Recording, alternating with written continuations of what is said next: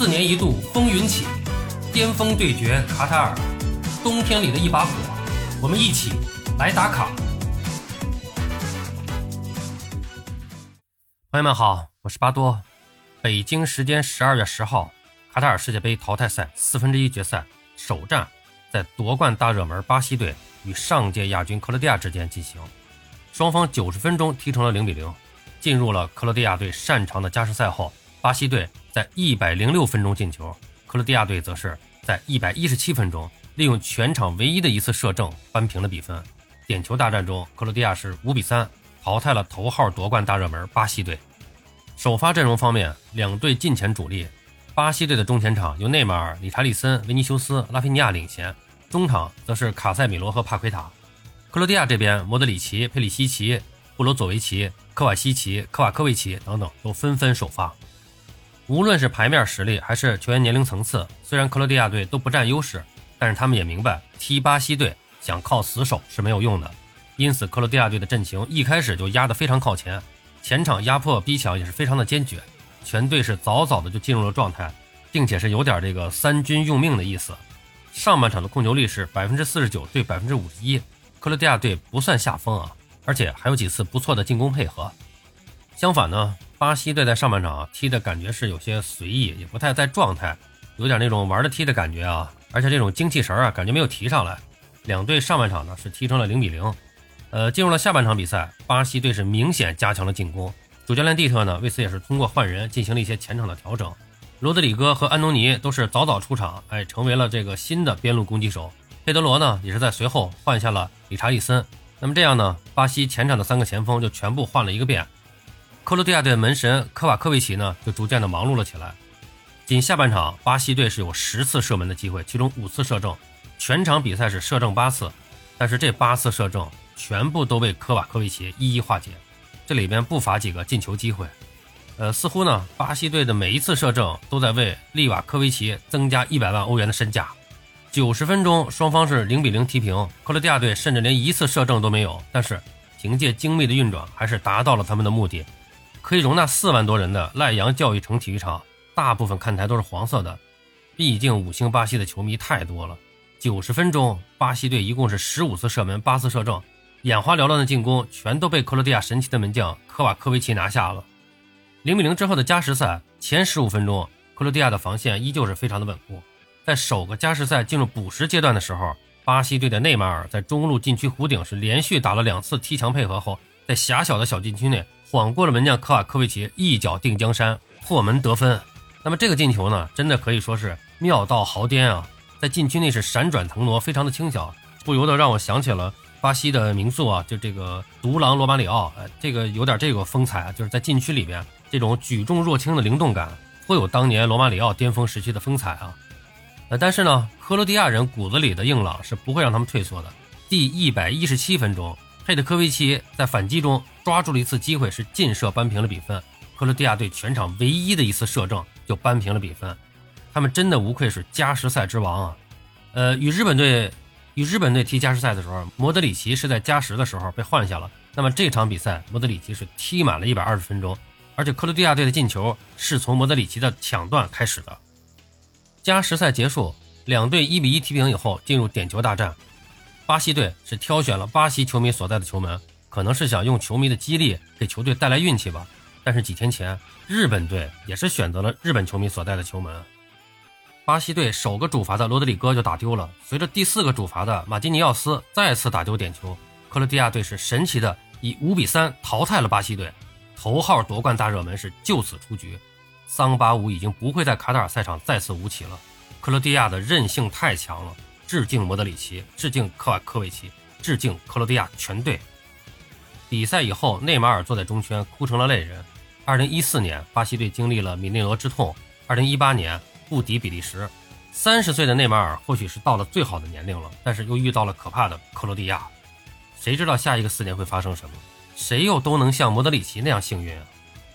如果说四年前三场加时赛没有让球迷爱上克罗地亚，这场和巴西的比赛一定会收获大把的粉丝。克罗地亚的足球远不如巴西有魅力，也没有那么多富有想象力的穿透和默契，没有那么多才华横溢的明星，也没有那么多花哨的过人技术。他们只有一次又一次的卷土重来，一次又一次的不放弃。巴西队十一次射正，门将阿里松零扑救；克罗地亚队仅一次射正，门将十一次扑救。克罗地亚就这样又一次进入了四强。世界杯历史上，科瓦科维奇是首位单届点球大战四扑点球的球员。他连续两场比赛拯救了克罗地亚，连续两场比赛拿到全场最佳球员。未来这位神奇的守门员带着这支神秘的格子军团能走多远啊？至少他们是一支谁都不想碰的球队，谁都不敢忽视的球队。赛后，巴西队长蒂亚戈·席尔瓦看似平静，他说：“很不幸，我们给了他们想要的东西，但这就是足球的一部分。”坐在看台上的巴西传奇九号罗纳尔多呢，是一脸的苦涩。球场上一群埋头哭泣的少年，外星人是否回想起那个同样残忍的1998年？残忍与美丽，下一个四年，五星巴西，再见吧。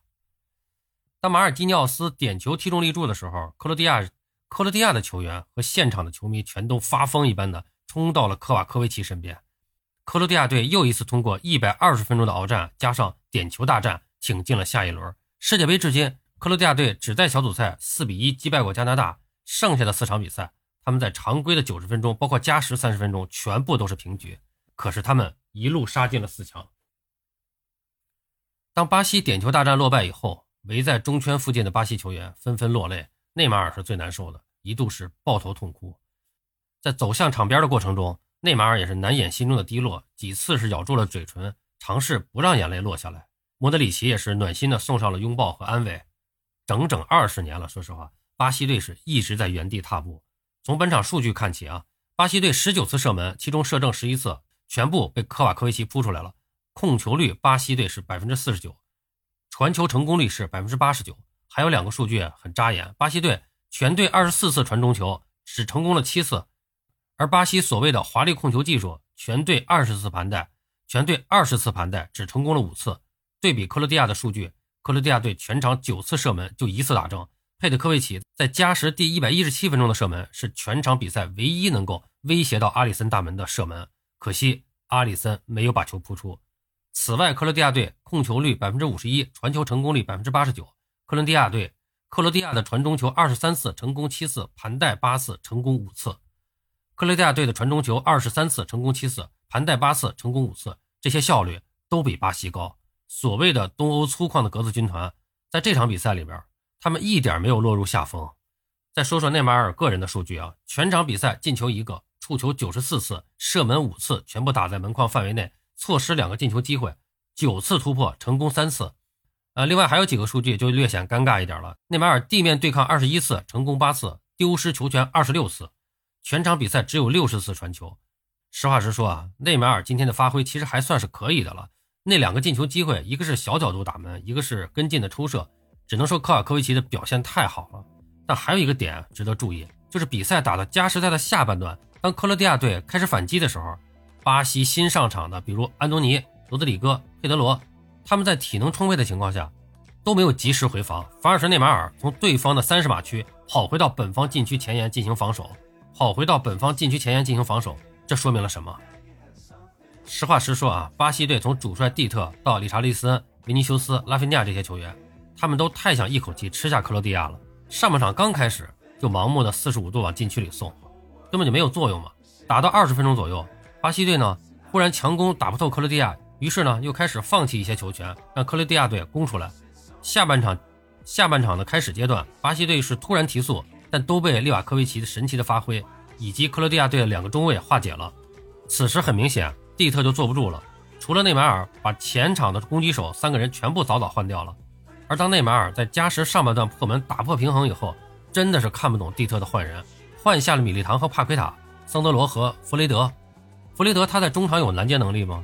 米利唐虽然是有伤在身啊，但是换上桑德罗以后，巴西后防是明显吃紧，包括佩德科维奇那一脚唯一一脚射正的破门，桑德罗在哪儿？其实通过点点滴滴的细节就不难发现，巴西队啊。是有点看不起防守立本的克罗地亚，但是呢，他们又打不透克罗地亚。当好不容易取得领先以后，还不珍惜自己仅剩的优势。当然，有一点可以肯定啊，今天这场输球，我觉得内马尔真的是没有必要承担太多的责任。巴西的主帅蒂特，从赛前的部署到比赛中的调整，都没有起到一个应有的作用，包括几次换人都是简单的对位调整。换上场的安东尼，他又都做了些什么？整整二十年了啊！从零二年世界杯捧杯后，巴西队最近几届世界杯，他们的表现出来的状态和最终的结局，就四个字总结：眼高手低。零六年世界杯高调出战的巴西队，在四分之一决赛中吊儿郎当的零比一输给了法国队，提前爆冷出局，主帅佩雷拉是背锅下课。一零年世界杯，巴西队还是夺冠大热门，四分之一决赛中一比二又输给了荷兰，无缘四强。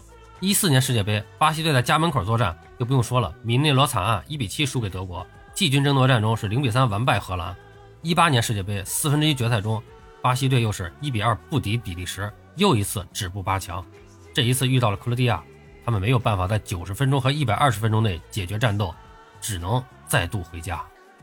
毫无疑问，论个人能力、论天赋、论球队的纸面实力，巴西一直都是夺冠最大热门球队。但为什么屡次输给欧洲球队？小组赛和喀麦隆的比赛应该能说明一点问题啊！当球队确保出线以后，他们就释放了天性，看起来他们是玩起了快乐足球，但说白了，他们没有认真对待比赛，没有认真对待每一个对手。八分之一决赛，三十六分钟进四个球，把韩国队打花了以后，下半场的巴西啊，可能是想给韩国留点颜面吧。但看看他们自己打的是什么，弦儿一旦松了，再想紧绷回来就难了。克罗地亚队一直是如履薄冰，他们珍惜每一个机会，当然了，机会也是一直留给有准备的人。巴西队回家不冤，晃过眼前所有的人，内马尔以最巴西的方式进球了。拖入加时赛和对手打点球，克罗地亚以最克罗地亚的方式赢球了，这就是足球，大热死于冷门，这就是世界杯。好了，朋友们，今天咱们就聊到这儿，感谢您的收听。您有什么想和巴多交流的，咱们评论区见。欢迎收听、订阅、评论、转发，我们下期再见。